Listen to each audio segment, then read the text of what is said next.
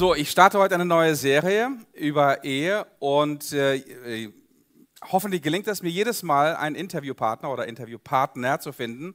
Und heute sind das Irene und Stefan Feimann. Einen, einen großen Applaus, bitte ich euch nach vorne zu mir zu kommen. Und ich habe ganz, ganz äh, peinliche Fragen natürlich. Für den Jugendpastor müssen, müssen die peinlich sein. Ähm, über eure Ehe. Details sind ganz, ganz wichtig heute. Ja, schön, dass ihr da seid. Wie geht's nach der Woche WDGDL, Stefan? Wenig geschlafen? Ja, wenig geschlafen und ähm, ich bin auch noch ein bisschen müde, ich gebe es zu. Und Irene, du bist auch müde, weil du alleine warst die ganze, Zeit, die ganze Woche mit Kids?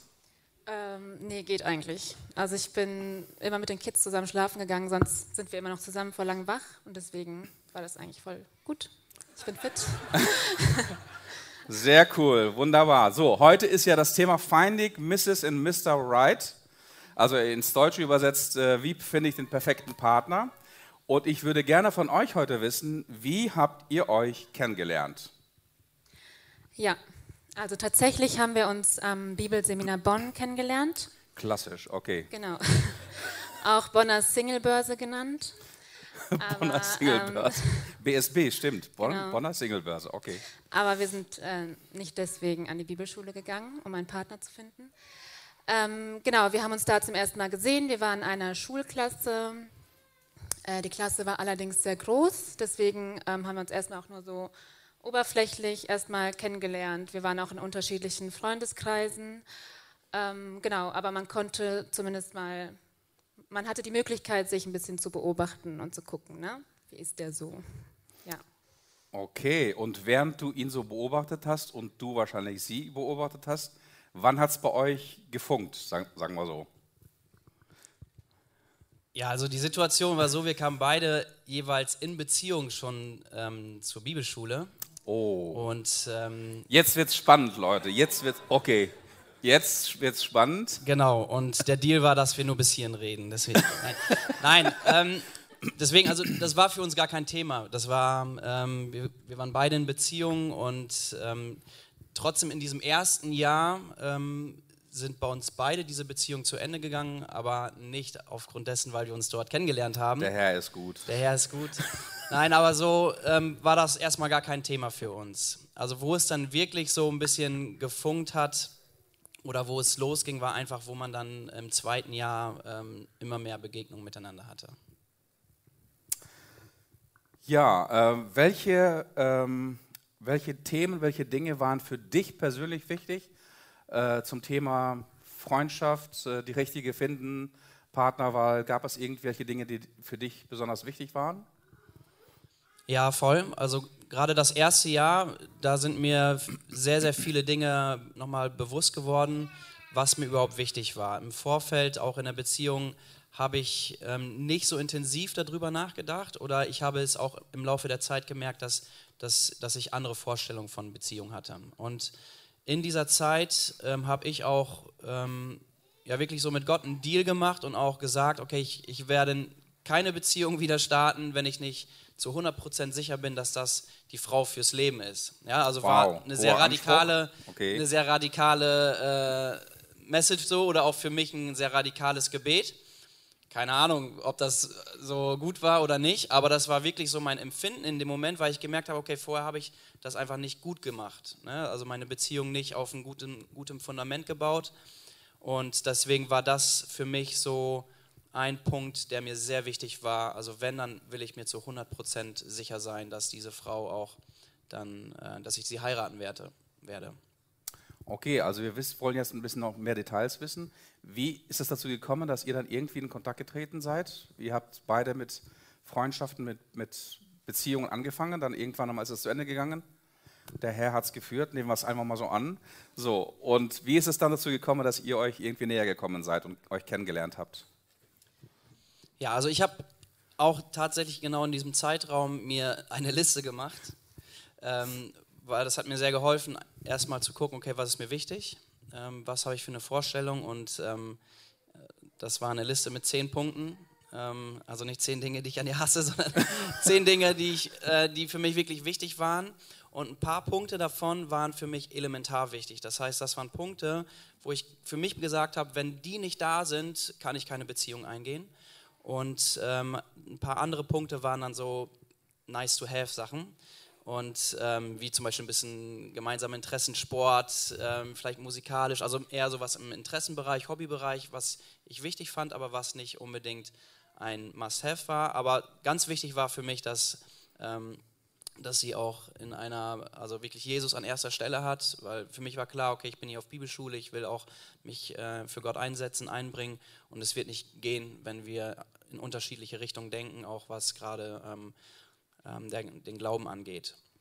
Ja, kennengelernt, wie gesagt, wir waren ja schon in einer Klasse. Ähm, ich glaube, eine Situation, die mich ähm, so, wo ich das erste Mal so richtig Irene im Blick hatte, war, wir haben Volleyball gespielt und ähm, dann hat sie mir, wo wir in die Klasse gegangen sind, ähm, den Ball zugeschmissen, meinte, ich soll ihn in den Schrank packen. So, ich wusste nicht, dass der Schrank kaputt war. Ja? So, dann mache okay. ich die Tür auf und der Schrank kracht zu, zusammen. Ja?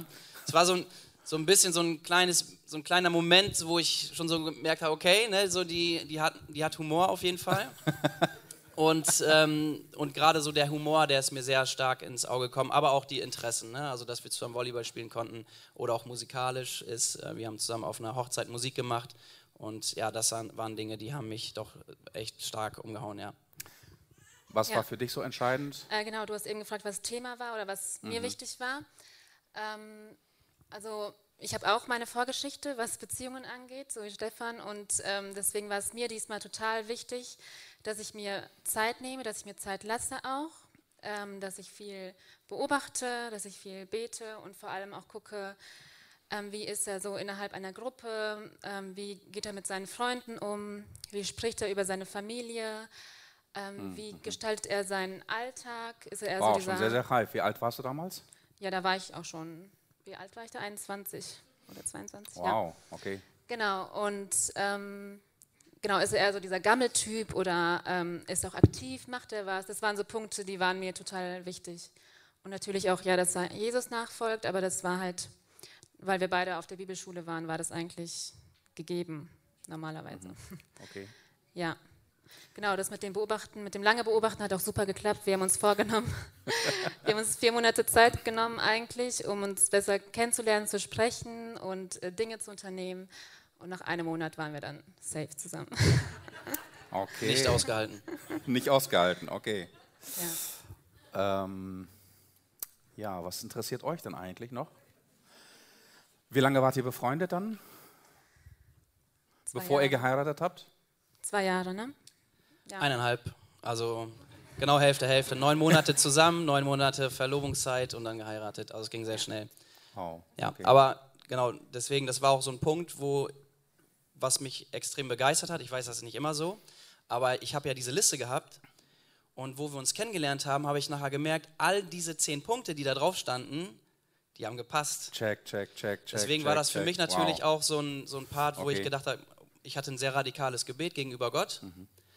Aber er hat mir genau das gegeben mhm. und da war ich natürlich extrem dankbar. Okay. Irene, gab es Zweifel Frage sollst du Stefan stellen. Ich weiß, ich weiß. Ich habe gesagt, ich, bin, ich werde spontane Fragen stellen.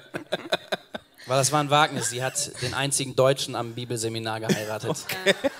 Die einzige Kartoffel, okay. Das war ganz schön rebellisch. Ja, mhm. okay. Ja. Ähm, gab es Zweifel? Ich denke, nee, richtig Zweifel gab es nie. Also in der Beziehungszeit gab es das gar nicht, weil wir einfach Hals über Kopf verliebt waren.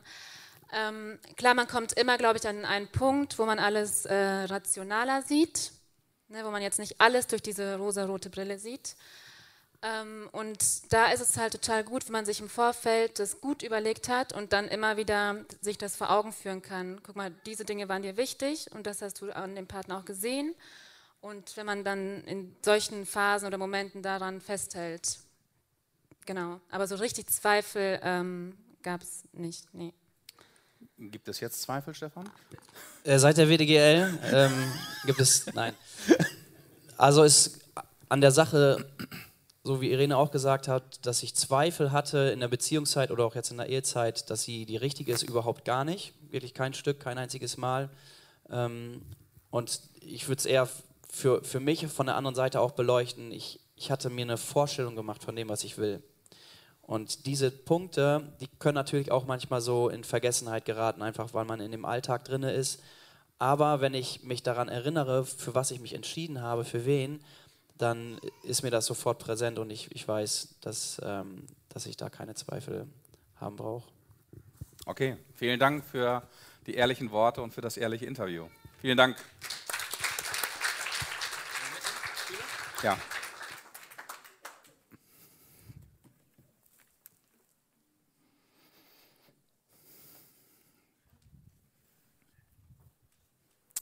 So, ich kann natürlich, äh, kenne natürlich viele andere Menschen, die sich äh, ganz anders kennengelernt haben. Äh, neulich las ich einige ähm, Kontaktanzeigen in der Vorbereitung. Und ähm, zum Beispiel diese ist mir aufgefallen. Da heißt es attraktiv, wohlhabend, intelligent, geistreich, sportlich, elegant, sensibel, humorvoll, äh, welterfahren und erfolgreich bin ich nicht, aber schreib mir ruhig. Oder die, an, die, andere Anzeige war auch geil. Äh, Mediziner sucht Mädchen mit innerer Schönheit, Röntgenbilder bitte an Chiffre so und so. Oder, das, das ist auch geil. Chronischer Lügner, 100, also 1,90 Meter, sportlich, Magnum-Typ, typ, sucht gut aussehendes Mädchen für Reise zu seiner 10 Millionen Villa in Saint-Tropez. Achso, das ist auch genial. Äh, Psychoanalytiker sucht Frau, die ihn versteht. Oder am besten fand ich eigentlich die letzte, die letzte Anzeige, da, heißt, da hieß es, und das hat mich selber ein bisschen verwirrt, ähm, was ich dir gelesen habe, wahrscheinlich wird sie dich auch jetzt verwirren, Orgel zu verkaufen. Also in Kontaktanzeigen, ne? Orgel zu verkaufen. Ja, ich weiß, das ist keine Kontaktanzeige, aber in der Spalte zu verkaufen habe ich nie eine Antwort gekriegt. Und außerdem, wenn du hier keinen passenden Partner gefunden hast, wer weiß, vielleicht versuchst du es stattdessen mal mit einer Orgel.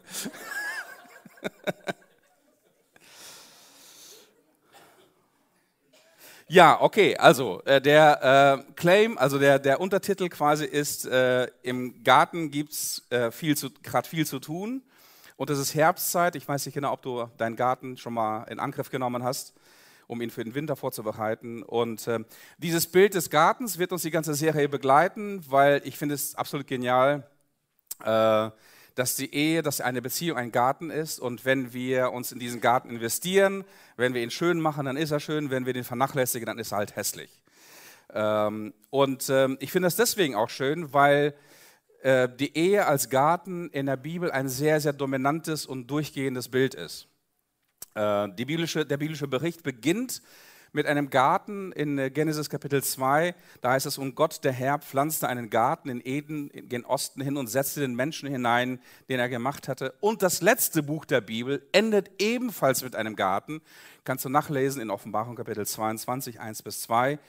Und vor allem, was interessant ist, in den beiden Gärten, sowohl im ersten Garten, im Garten Eden, wie auch im letzten Garten, in Offenbarung Kapitel 22, geht es um Eheschließung. Schon mal aufgefallen, dass die, dass die Bibel mit, mit Eheschließung anfängt und mit Eheschließung aufhört. Also im ersten Garten, im Garten Eden, kommen Adam und Eva zusammen und schließen die Ehe mit Gott und vor Gott. Und im letzten Garten kommen Schöpfung, Himmel und Erde zusammen zu einer Ehe, aber auch das Lamm Gottes mit seiner Gemeinde, mit seiner Braut, mit der, mit, mit der, mit der Kirche. Und dort wird ein riesengroßes Hochzeitsfest gefeiert. Also, ich möchte dir ganz kurz in der, in der Einführung heute äh, mein Anliegen sagen. Was ist das Anliegen dieser Serie? Und ich habe vor allem vier verschiedene Ziele, vier verschiedene ganz, ganz tiefe Anliegen, die mich bewegen oder bewegt haben für diese Serie.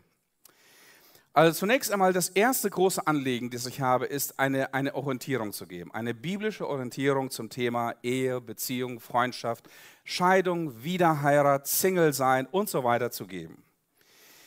Wir leben in einer Zeit, äh, in der viele, viele Werte, die äh, besonders im christlichen Glauben, in christlichen Szenen äh, zentral sind, in Frage gestellt werden. Zum Beispiel der Wert der Ehe als lebenslanger Bund ähm, zwischen Mann und Frau grundsätzlich wird in Frage gestellt. und, oder die Verbindung von Mann und Frau grundsätzlich zu einer Ehe, die Bestimmung von Geschlecht und die Rolle von Mann und Frau in der Gesellschaft, der Wert von Familie, die Rolle und der Platz von Sexualität im Leben eines Menschen und vieles, vieles mehr werden einfach radikal in Frage gestellt. Und zu diesen und zu vielen anderen Themen hat die Bibel viel zu sagen. Und Gott ist der Schöpfer der Ehe und gibt dafür eine Gebrauchsanweisung. Das ist wichtig zu verstehen, dass, äh, dass wir die Gebrauchsanweisung für ein, für ein Produkt oder für etwas nehmen sollten, und zwar von dem Hersteller selbst. Und Gott ist der Hersteller, der Schöpfer der Ehe. Und circa 50 Prozent der Ehen scheitern heute, statistisch gesehen. Und viele halten das Konzept Ehe grundsätzlich für eine überholte Institution, die den modernen Ansprüchen des Menschen und unserer Gesellschaft nicht mehr entspricht. Aber das Problem ist, viele lesen die Gebrauchs- und Installationsanweisungen für einen Kaffeeautomaten, für einen Fernseher, für eine Waschmaschine, weil sie davon überzeugt sind, dass der Hersteller uns Hilfestellung geben kann, damit wir es entsprechend gebrauchen können, damit wir eine Garantie haben. Es ist klug und kompetent, an solche Geräte in dieser Weise ranzugehen. Und diese Anweisungen helfen uns, einen langen und sicheren Gebrauch von einem solchen Produkt. Also, wenn wir die Gebrauchsanweisungen des Schöpfers, der die Ehe erfunden hat, außer Acht lassen, dann kann es natürlich sein, dass das Produkt, dass, dass die Ehe an sich vor die Wand gefahren wird und dass es nicht das hält, was Gott als lebenslange Garantie verspricht. Also, von daher müssen wir einfach zurückgehen, einfach mal schauen, die Gebrauchsanweisungen, was gibt die Bibel an Orientierung im Bereich Ehe, Familie, Freundschaft, Ehe, Trennung, Scheidung, Single sein und so weiter. Okay, das zweite Anliegen. Das zweite Anliegen ist mir genauso wichtig und das, da, da, danke ich auf jeden Fall auch Irene und, und Stefan, die heute den Anfang gemacht haben. Eine authentische und realistische Darstellung der Ehe. Ich bin immer wieder erstaunt, wie, wie, wie stark, auch besonders in christlichen Kreisen, das Thema Ehe idealisiert wird und hochpoliert wird, bis zu einem Grad, wo es fast zum Kotzen ist, muss ich ganz ehrlich sagen. Ich bin selber seit über 20 Jahren verheiratet und habe seit über 20 Jahren äh, viele, viele Paare beraten und begleitet als äh, Seelsorger und Therapeut. Und ich muss euch eines sagen, ich kann viele christliche Beratungsbücher, Eheratgeber nicht mehr lesen. Ich kann sie nicht mehr lesen. Und ich bin da ganz ehrlich. Warum? Vieles, was dort steht, ist zu glatt poliert, zu einfach, zu kitschig, zu sehr vergeistlicht und überzogen christlich, romantisch aufgearbeitet. Und Jesus wird in diesen Büchern und der Heilige Geist und Gott und was auch immer an christlichen Werten dort gebraucht wird, wird oft als wunderwirkende, glänzende Kirsche auf der Hochzeitssahnetorte missbraucht. Ich kann viele dieser Ratgeber nicht mehr lesen. Es gibt, es gibt gute säkulare Ratgeber, es gibt auch einige wenige gute christliche Ratgeber, zum Beispiel eines von Tim Keller, was ich empfehlen kann. Der schreibt in seinem Buch The Meaning of Marriage folgendes, und das ist das, was auch mich bewegt. Er schreibt folgendes: Ich bin es leid, sentimentale Gespräche über die Ehe zu hören. Bei Hochzeiten, in der Kirche, in der Sonntagsschule hat vieles, was ich zu diesem Thema gehört habe, so viel Tiefe wie ein schwachsinniges Pinterest-Zitat. Okay, harte Worte. Aber Tim Keller ist selber Pastor und ist selber Theologe und äh, Dozent an äh, einigen Hochschulen.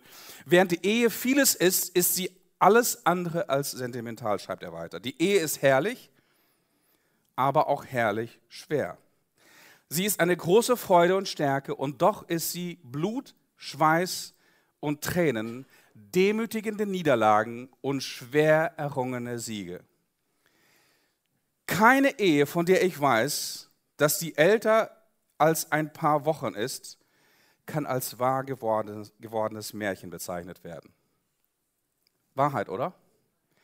Wahrheit. Okay, höre ich einen Amen hier in der Kirche wahrscheinlich selten, weil wir vielleicht von diesen kitschigen, äh, überzogenen äh, christlichen äh, Eheratgebern äh, irgendwie auch beeinflusst worden sind. Also, eine authentische, realistische Darstellung der Ehe. Und die Bibel, was, was die Ehe und Familie und alle Themen, die damit zu tun haben, was sie da zu sagen hat, ist äh, brutal ehrlich, muss man sagen. Das ist brutal ehrlich. Und ich hoffe, dass es uns gelingt, hier wirklich auch ehrlich zu sein. Eine dritte Geschichte, die mir wichtig ist. Und zwar seelsorgliche Hilfe zu geben. Seelsorgliche Hilfe zu geben. Ich bin Pastor und Hirte dieser Gemeinde und daher, daher habe ich ein ganz, ganz tiefes seelsorgliches Anliegen. Also biblische Orientierung kann sehr oft klar und fordernd aus einem biblischen Text herausgearbeitet werden. Und das muss auch hier und da geschehen, damit wir exakt biblisch und theologisch arbeiten. Und doch kommt der göttliche Anspruch an unser Leben immer, immer nur als Einladung der Güte und der Gnade des Höchsten. Ich weiß zum Beispiel aus dem biblischen Zeugnis selber für mein eigenes Leben, dass ich als Ehemann meiner Frau gegenüber immer demütig, geduldig, liebevoll, stets zuvorkommend sein soll. Aber frag mal meine Frau, die ist heute da, wie oft mir das misslingt. Und schlimmer noch, meine Frau weiß sehr genau, dass sie mir gegenüber demütig, geduldig, liebevoll und stets zuvorkommend sein soll. Aber frag mich mal, wie selten ihr das gelingt. Und da ich gerade das Mikro habe, erzähle ich mal einige Dinge. Ein paar brisante Stories, Anita, die ich mit dir nicht abgestimmt habe. Also, wir sind nicht perfekt. Und wir Christen sind die Ersten, die das zugeben dürfen und zugeben sollten, dass wir nicht perfekt sind. Deswegen brauchen wir einen Erlöser. Deswegen brauchen wir Gnade und Vergebung. Jeder von uns, ausnahmslos jeder von uns, auch wenn du diese romantisierenden biblischen, theologischen Ratgeber gelesen hast, jeder von uns braucht Vergebung, Erbarmen, Gnade und einen Neubeginn. Ausnahmslos jeder. Und daher ist natürlich auch der Ansatz, den ich heute beginne, auch seelsorglich. Eine vierte Geschichte ist mir wichtig und die habe ich auch selber im, im Laufe der Beratung festgestellt, meiner Beratungstätigkeit. Die Ehe zwischen Mann und Frau ist eine Schöpfungsordnung. Das muss mal gesagt werden, okay? Jesus nicht, ist nicht am Kreuz gestorben, um eine christliche Ehe zu stiften. Die Ehe ist eine Schöpfungsordnung, die findet erst auf den ersten Seiten der Bibel statt. Das heißt, Gott will und segnet jede solche treue, legitime, liebende Verbindung als Ehe für alle Menschen auf diesem Planeten.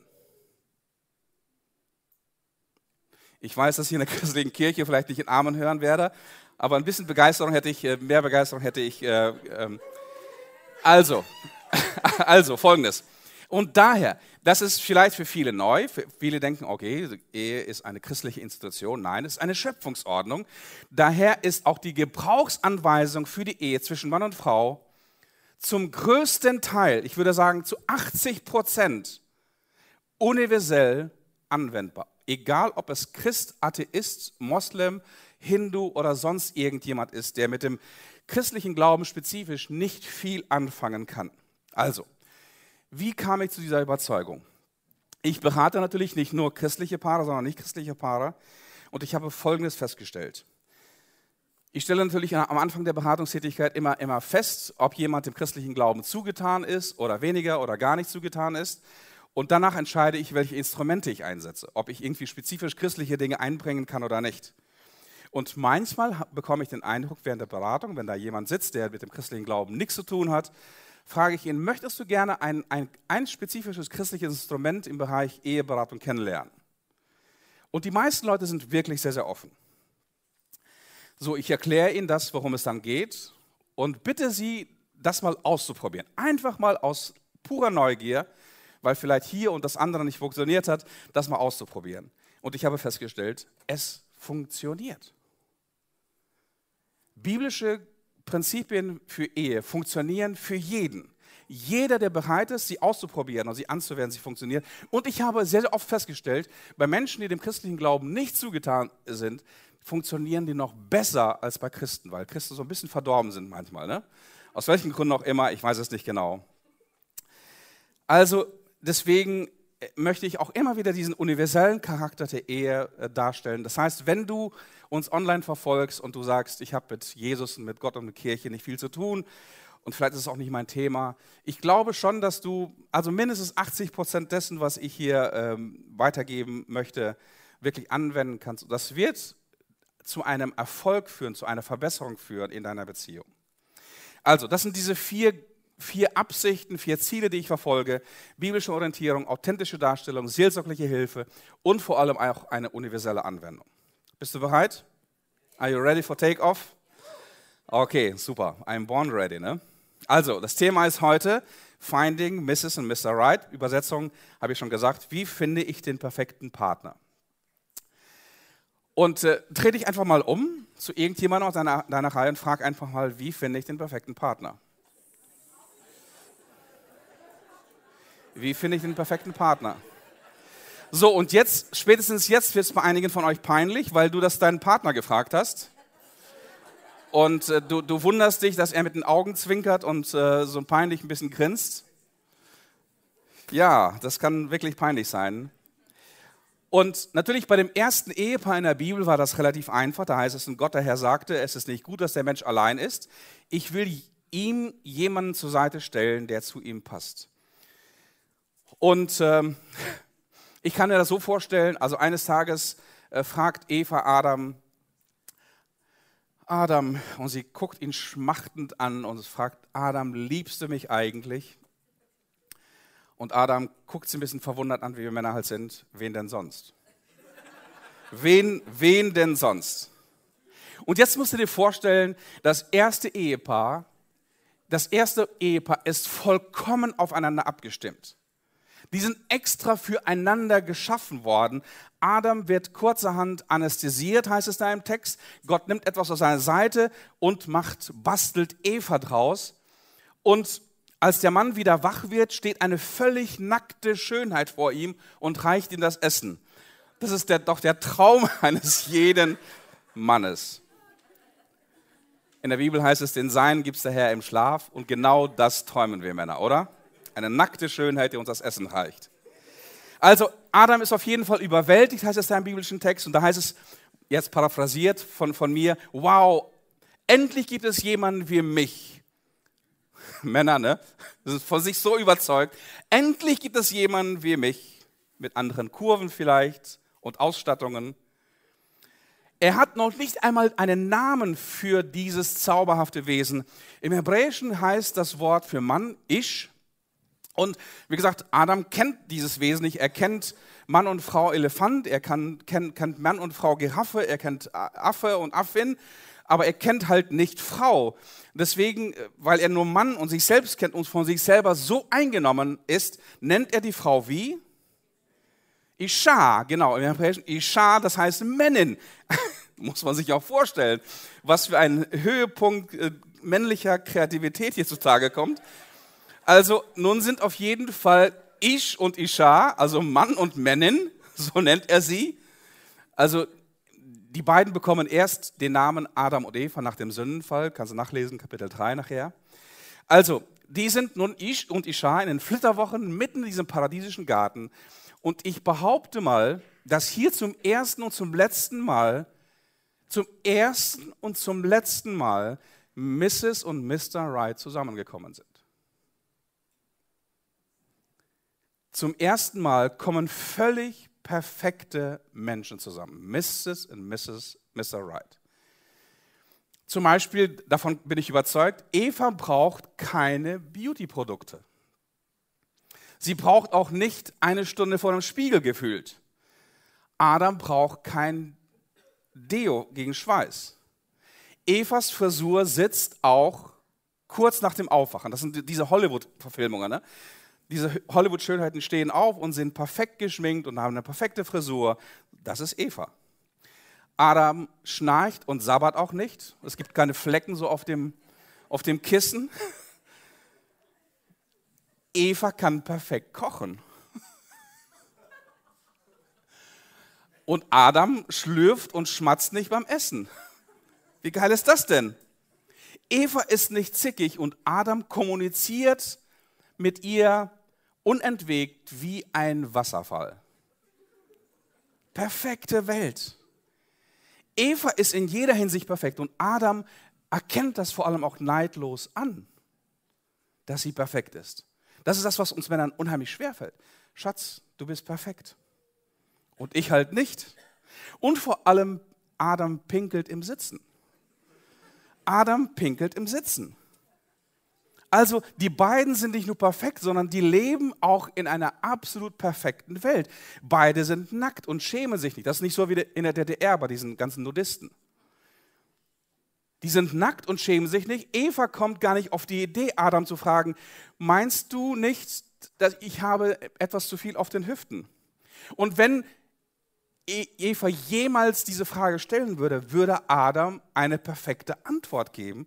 Tut mir leid für alle Männer, diese perfekte Antwort ist im Laufe der Menschheitsgeschichte irgendwie verschwunden. Die gibt es nicht mehr, die sind verloren gegangen. Also, die beiden leben in einer perfekten Welt, in einer perfekten Umgebung in einer perfekten Beziehung zu Gott. Stell dir mal vor, Gott schneit einfach zwischendurch mal vorbei und besucht die. Er meldet sich nicht an, er schreibt keine WhatsApp, er ruft sie nicht an, er schneit einfach so vorbei und er besucht sie. Auch das ist nicht so wie in einer zerbrochenen Welt, wenn der Pastor sich ankündigt. Dann duschst du erstmal deinen Mann und deine Kinder und äh, räumst deine Bruder auf und legst die Bibel auf, die, auf den Tisch. Und spätestens, wenn du die Bibel auf den Tisch legst, merkst du, du lebst in einer zerbrochenen Welt. Also Mr. und Mrs. Wright, das perfekte Paar, in einer perfekten Wohnung, in einem perfekten Job, mit einer perfekten Familie, mit einer perfekten Zukunft. Das ist das Paradies, oder? Das ist der Garten Eden. Aber wir wissen auch, seit dem Sündenfall sind die Tore zum Garten Eden versperrt. Utopia ist untergegangen. Und trotzdem haben wir in uns, jeder von uns, irgendwie diese Sehnsucht und die Erwartung, immer noch wach, irgendwo da draußen, den perfekten Partner, das Soulmate, das the perfect match, wie man heute in Neudeutsch sagt, die ultimative des Lebens, die Liebe des Lebens zu finden. Und diese Sehnsucht in uns Menschen kommt definitiv aus dieser urzeitlichen Erinnerung an das Paradies. Sören Kierkegaard, der dänische Philosoph, hat mal gesagt, Sehnsucht ist die Nabelschnur des höheren Lebens. Also die Bibel sagt, relativ wenig zum Thema Partnerwahl. Was sie aber sagt, ist, dass jeder Mensch ein Sünder und ein zerbrochenes Wesen ist und fehlerhaft ist. Einen perfekten Partner zu finden ist daher unmöglich, weil keiner von uns, du und ich, keiner von uns kann einen perfekten Partner darstellen. Und trotzdem, auch wenn wir zerbrochen sind und keiner von uns perfekt ist, Trotz allem ist die göttliche Institution der Ehe damit nicht überholt und auch nicht gescheitert. Die Ehe ist immer noch ein göttlicher Garten, auch wenn in diesen Garten Distel und Dorn hineingekommen sind. Nun müssen Mühe und Arbeit, Schweiß und Tränen, wie Tim Keller es schreibt, in diesen Garten investiert werden, damit er aufblüht und gute Früchte trägt für uns und für unsere Nachkommen. Also ganz kurzer Abriss, wie finde ich den richtigen Partner? Ich spreche nicht mehr darüber, wie wir den perfekten Partner finden. Und ich denke, diese Frage nach Mrs. und Mr. Right ist eine völlig überzogene Antwort, äh, Frage, die Menschen unter einen wahnsinnigen Druck heute stellt. Also, wie finde ich den richtigen Partner? Erstens, ganz einfach, wenn du etwas finden willst, mach dich auf die Suche. Mach dich auf die Suche. Der Schöpfer hat so viel in dich hineingelegt, von deiner Intuition, von deinem Bauchgefühl, von deinem persönlichen Geschmack, was und wen du schön und toll und attraktiv findest, mach dich auf der Suche mit all den Dingen, die der Schöpfer jetzt schon in dich hineingelegt hat. In Sprüche Kapitel 18 heißt es, wer eine Frau gefunden hat, hat Gutes gefunden, hat Wohlgefallen erlangt vor dem Herrn. Das heißt, mach dich einfach auf die Suche. Mach dich dorthin auf, vielleicht zum Bibelseminar Bonn oder sonst irgendwo hin, wo es, äh, wo es junge Menschen gibt, wo es potenzielle Partnerinnen und Partner für dich gibt ähm, wenn, man, wenn man früher gefragt hat, wo man sich kennengelernt hat, war irgendwie, keine Ahnung, Disco, Jugendgruppe, Kirche und sowas. Ähm, wenn man heute Menschen fragt, wie sie sich kennengelernt haben, die Antwort ist klassisch übers Internet. klassisch übers Internet. Ja, ist auch eine tolle Möglichkeit für viele, wirklich außerhalb seines Dorfes oder seiner Stadt oder seines Horizonts nach Menschen zu suchen, nach Frauen und Männern zu suchen, nach Mädchen und Jungs zu suchen, um, oder man geht in eine peinliche Show, aber okay, das wird euch euer Leben lang nachhängen. Ähm, wie, wie heißt diese Show? Das Date zu zweit oder sowas? Oder keine Ahnung, wie die alle heißen. Oder da heißt es in Sprüche Kapitel 31, eine tüchtige Frau, wer findet sie? Weit über Korallen geht ihr Wert. Und alle Männer sagen Amen, weil das genau stimmt. Also, wenn du den richtigen Partner finden willst, mach dich auf der Suche. Werde kreativ. Die Liebe findet immer einen Weg. Und wie gesagt, der Schöpfer hat so viele Dinge, dein Geschmack und äh, deine Vorstellungen und deine, deine, geh ins Gebet, deine, deine Zehn-Punkte-Liste, wie Stefan dir erzählt hat, und suche einfach nach der oder der Richtigen. Eine zweite Geschichte. Eine zweite Geschichte für diejenigen, die Christen sind und die im Gebet geübt sind, bete um den richtigen Partner. Bete um den richtigen Partner. Da heißt es in Sprüche Kapitel 19, Haus und Habe sind ein Erbteil der Väter, von dem Herrn aber ist eine einsichtsvolle Frau. Von dem Herrn kommt eine einsichtsvolle Frau oder auch ein, ein einsichtsvoller junger Mann. Also, bete, Gott lenkt unsere Geschicke und Gott liebt dich und er kennt dein Leben, deine Biografie. Er hat vieles in dich hineingelegt und Gott als der Schöpfer der Ehe ist natürlich interessiert, dass du den die richtige findest. Ich habe hier eine Anmerkung und diese Anmerkung gilt nur für Jesus-Nachfolger. Also für Jesus-Nachfolger, Menschen, die an Gott glauben und Jesus nachfolgen. Das Neue Testament ist in diesem Punkt eindeutig, dass ein Single, der ein Jesus-Nachfolger, die ein Jesus-Nachfolgerin ist, einen Partner, eine Partnerin finden soll, der ebenfalls Christ ist. Da heißt es zum Beispiel 1. Korinther Kapitel 7, Vers 39, eine Frau ist gebunden, es geht hier um, um Ehe, äh, Scheidung und Trennung und äh, Wiederheirat. Eine Frau ist gebunden, solange ihr Mann lebt. Wenn aber ihr Mann entschlafen ist, also gestorben ist, so ist sie frei, sich zu verheiraten, an wen sie will. Nur soll es im Herrn geschehen. Eine bestimmte Anweisung für Menschen, die Jesus-Nachfolger sind. Es soll im Herrn geschehen. Das bedeutet, Jesus muss in beiden von euch wohnen. Wir suchen in der Partnerschaft eine, eine breite Basis, eine breite Übereinstimmung. Es ist ein, die Ehe ist ein, ein, eine Einheit zwischen Leib, Seele und Geist und diese geistliche Komponente für Christen ist sehr, sehr wichtig. Oder in 2. Korinther Kapitel 6 heißt es, zieht nicht an einem Strang mit Leuten, die nicht an Christus glauben. Was haben denn Gottes Gerechtigkeit und die Gesetzlosigkeit dieser Welt miteinander zu tun? Was haben Licht und Finsternis miteinander gemeinsam? Sie, wie passen Christus und Belial zusammen? Oder was verhindert, verbindet einen Glaubenden mit einem Menschen, der von Gott nichts wissen will? Also, die Bibel ist an diesem Punkt sehr, sehr eindeutig, dass wenn ein Christ mit einem Nichtchristen bereits verheiratet ist, dass diese Ehe an sich gesegnet ist. Okay, das muss man dazu sagen. Wenn, also, die Bibel ist, das Neue Testament, in eine Missionssituation hineingeschrieben worden. Das bedeutet folgendes: Das heißt, Paulus und die anderen Apostel sind, sind umhergezogen im ganzen römischen Reich und haben das Evangelium von Jesus verkündigt. Und viele Menschen haben diesem Evangelium gegenüber positiv reagiert. Sie haben Jesus angenommen, sind Christen geworden. Aber es kann sein, dass dieser Glaube mitten in der Ehe, mitten in der Familie ganz, ganz heftige Trennung verursacht hat. Und jetzt war die Frage in der korinthischen Kirche, also was ist jetzt? Ich bin jetzt äh, ein Jesus-Nachfolger, meine Frau, mein Mann ist es eventuell nicht. Und äh, mein Glaube stört ihn, stört sie und es kommt zu heftigen Auseinandersetzungen. Wir können nicht zusammen in den Tempel gehen, wir können nicht die gleichen Speisen genießen, die eventuell äh, Götzen geopfert worden sind. Was ist zu tun? Ist diese Ehe an sich gescheitert, wenn jemand als Christ in einer Missionssituation zum Glauben kommt und der andere Partner ist nicht Christ? Paulus schreibt folgendes. Wenn ein Bruder eine ungläubige Frau hat und sie willigt ein, bei ihm zu wohnen, so entlasse er sie nicht. Und eine Frau, die einen ungläubigen Mann hat und er willigt ein, bei ihr zu wohnen, so entlasse er den Mann nicht. Denn der ungläubige Mann ist durch die Frau geheiligt und die ungläubige Frau ist durch den Bruder geheiligt geheiligt. Also die Ehe in einer Missionssituation, wo sich einer zum Glauben wendet, ist geheiligt, die ist, die ist äh, äh, voll anerkannt und respektiert bei Gott.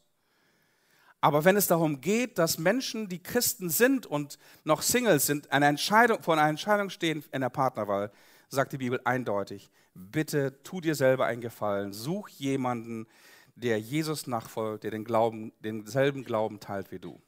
Ich möchte nur zwei Hinweise geben, warum das auch praktisch wichtig ist.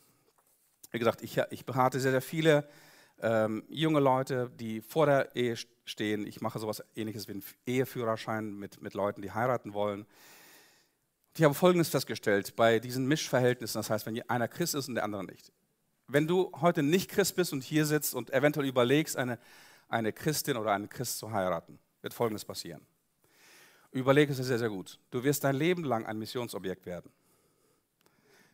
Du wirst ein Leben lang ein Missionsobjekt werden. Und überlege es dir sehr, sehr gut, ob du mit einer Frau, mit einem, mit einem Mann verheiratet sein willst, der dich dein Leben lang bekehren will. Das ist verdammt anstrengend. Und Christen können an diesem Punkt, weil sie wirklich davon zutiefst überzeugt sind, von ihrem Glauben und von Jesus und von dem ewigen Leben, das kann sehr, sehr anstrengend sein in einer Beziehung. So, das ist für dich als jemand, der, der ein Suchender ist, der vielleicht nicht dem christlichen Glauben zugetan ist. Jetzt spreche ich mal zu Christen. Also wenn du eine Christin, ein Christ bist und eine Beziehung zu einem Menschen eingehst, der nicht Christ ist, er wird dich dein Leben lang mit August, mit Adlers Augen beobachten und dich dein Leben lang für einen Heuchler halten. Okay? Er wird dich dein Leben lang für einen Heuchler halten, weil er natürlich, weil du ein fehlerhafter Mensch bist und er diese geistliche Einordnung natürlich nicht differenziert hat, wird er dich für eine Heuchlerin, für einen Heuchler halten, weil du nicht zu 100% das lebst, was zumindest in seiner Vorstellung für einen Christen gilt. Und das führt unmittelbar zu sehr, sehr vielen Spannungen. Und vielleicht, um nur diese beiden Dinge nicht mehr zu, in einer Beziehung äh, zu haben, empfiehlt Paulus ganz klar, Christen suchen sich jemand, der dem Glauben zugetan ist und Jesus Nachfolger ist. Und wenn es in einer Missionssituation dazu gekommen ist, ist, dass du gläubig geworden bist und einem nichtgläubigen Partner lebst, ist deine Ehe auf jeden Fall vor Gott safe und auch gesegnet. Also, bete um den richtigen Partner, triff hier die richtigen Entscheidungen. Ein drittes, achte auf den Charakter und lerne einen Menschen gut kennen. Das haben wir auch bei Stefan und, und äh, Irene jetzt eben gehört. In Sprüche Kapitel 21 ähm, heißt es, besser auf dem Dach in einer Ecke wohnen als eine zänkische Frau und ein gemeinsames Haus. Okay, jetzt denkst du, okay, die, die, Bibel ist vielleicht ein bisschen frauenfeindlich. Ich lese dir mal einen anderen Spruch, ebenfalls aus demselben Buch. Kohle und Kohlenglut und Holz zum Feuer und einen zänkischen Mann braucht man, um einen Zank zu entfachen. Also es geht hier um Charakter. An einer Frau ohne Anstand wirkt Schönheit wie ein goldener Ring im Rüssel einer Sau. Sprüche Kapitel 11. Also wie gesagt, jenseits aller Romantik, sehr, sehr aufrichtig. Sprüche Kapitel 20. Tiefes Wasser ist äh, der Ratschluss im Herzen eines Mannes, aber ein verständiger Mann schöpft ihn herauf. Sprüche 22. Lass dich nicht mit einem zornigen und mit einem Mann, der sich schnell erregt, verkehre nicht. Okay, also Charakter ist sehr, sehr viel. Ein einzelnes Fehlverhalten kann korrigiert werden. Beim Charakter ist es verdammt schwer. Verdammt schwer. Es ist ein sehr, sehr schwieriger und sehr, sehr langwieriger Prozess, um hier einen Charakter zu verändern. Und ich kenne natürlich viele, viele Verliebte und äh, man ist immer verliebt und man ist immer naiv, wenn man in eine Beziehung hineingeht. Auch wir waren es, okay? Auch wir waren verliebt und naiv, wenn man in eine solche Beziehung hineingeht und man webt, webt, hebt irgendwo, schwebt irgendwo auf einer Wolke 7.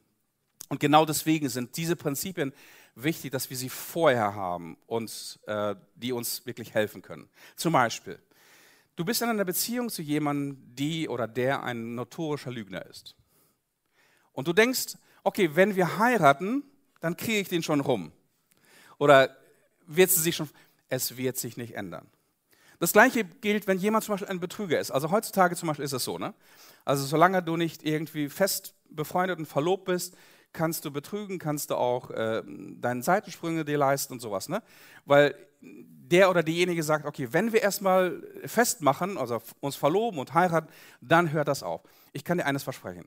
Nach 25 Jahren Eheberatung, ich weiß eines. Es wird nicht aufhören.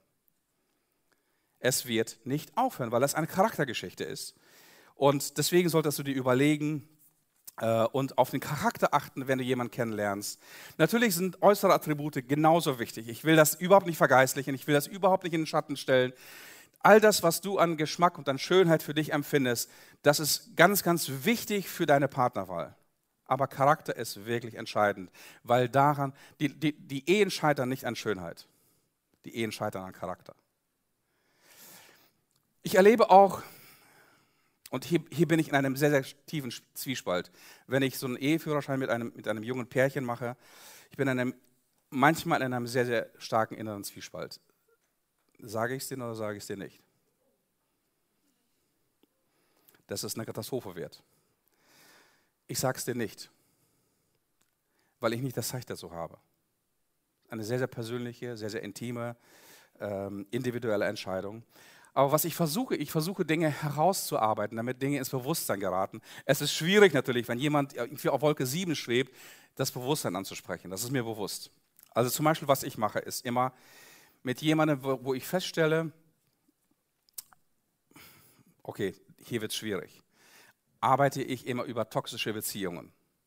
Habe ich mindestens eine Sitzung, zwei Sitzungen über toxische Beziehungen. Ich möchte dir sieben Kennzeichen, sieben, ich möchte ganz ehrlich sagen, sieben todsicheres Kennzeichen einer toxischen Beziehung nennen. Was ist eine vergiftete Beziehung? Ähm, und was, was kann, wo kannst du sicher sein, dass das in die Hosen geht? egal ob du Christ oder nicht Christ, egal ob du dich bemühst, ob, egal ob ihr gemeinsam in den Garten irgendwie zieht und alles platt macht und neu macht. Äh, also erstens, toxische Beziehungen, sieben Kennzeichen. Du hast immer das Gefühl, nicht genug zu sein. Ein zweites, du wirst zunehmend isoliert, in deiner Freiheit beschnitten und eingeengt von dem Partner. Drittens, deine Schwächen werden immer gegen dich ausgenutzt und immerzu thematisiert. Viertens, du bist immer schuld. Fünftens, ständiger Wechsel zwischen intensiver Liebe und drohender Trennung. Sechstens, Liebe und auch Sex werden immer an dein Verhalten gebunden. Siebtens, Du veränderst dich zunehmend zum Negativen hin. Du merkst es aber nicht, weil du schon mittendrin bist, aber jeder deiner guten Freunde, die können es dir sagen. Okay, also Charakter ist wichtig. Äh, Kennzeichen dieser toxischen Beziehungen kann ich dir zumailen, wenn du mir anonym schreibst. Viertens, lerne deinen Partner immer neu kennen und lieben. Lerne deinen Partner, hier sitzen einige Ehepaare, die denken heute, Scheiße. oder, oder genau, oder sitzen einige, sagen check, check, check, ey, super, super, safe und wir sind auf einem guten Weg. Ist nicht alles perfekt, aber der Garten blüht hier und da, es gibt Unkraut, aber wir sind dabei. Super. Also, lerne deinen Partner immer neu kennen. In Sprüche Kapitel 13 schreibt der weise Agur folgendes: Drei sind zu wundersam und vier Dinge verstehe, das vierte verstehe ich gar nicht. Den Weg des Adlers am Himmel, der Schlange Weg auf dem Felsen, des Schiffes Weg mitten im Meer und des Mannes Weg an der Seite einer Frau. Also dieser weise Mann, der Agur, versteht nicht, wie ein Mann und eine Frau zusammenkommen und er versteht es noch weniger, wie dieser gemeinsame Weg auch wirklich auf Dauer gelingen kann. Es ist für ihn ein großes Mysterium. Und das ist tatsächlich auch ein großes Mysterium. Jeder von uns verändert sich im Laufe der Zeit. Ich habe neulich ein, ein, ein, ein Buch in die Hände bekommen von Dr. Stanley Huaveras, ein bisschen schwieriger Name. Er ist Professor für theologische Ethik, äh, ist Methodist an der Duke University in North Carolina. Und er schreibt in seinem Buch über Sex in Politics folgendes. Wir wissen nie, wen wir heiraten. Oder? Menschen, die verheiratet sind, wissen das. Wir wissen nie, wenn wir heiraten. Wir denken nur, dass wir es tun. Aber selbst wenn wir zuerst die richtige Person heiraten, sie Ganzen, geben sie dem Ganzen einfach eine Weile Zeit und sie oder er wird sich verändern. Für die Ehe bedeutet das, dass wir nicht dieselbe Person bleiben, nachdem wir in die Ehe gegangen sind, nachdem wir die Ehe betreten haben. Das Hauptproblem ist, und das finde ich krass, eine krasse Aussage, das Hauptproblem, schreibt er weiter, ist immer wieder neu zu lernen, wie man den Fremden liebt und für ihn sorgt, mit dem man nun verheiratet ist. Und ich kann das bestätigen ich kann das bestätigen, dass wir immer eine neue Person vor uns haben. Ich bin bereits mit der fünften Frau verheiratet und meine Frau ist bereits mit dem fünften Mann verheiratet, obwohl wir immer noch gemeinsam unterwegs sind, schon seit über 20 Jahren und exklusiv miteinander verheiratet waren. Kennst du das? Die Ehe verändert uns. Wenn Kinder dazukommen, verändert uns das. Veränderung im Beruf und Karriere verändert uns. Die alltäglichen Pflichten und Herausforderungen und Stress des Lebens verändert uns. Krisen und Niederlagen verändern uns. Krankheiten können uns gravierend verändern. Körperumfang verändert uns. Und dazu kommt noch, dass sich jeder von uns charakterlich weiterentwickelt. Im besten Fall werden wir weiser und freundlicher, reifer, umsichtiger.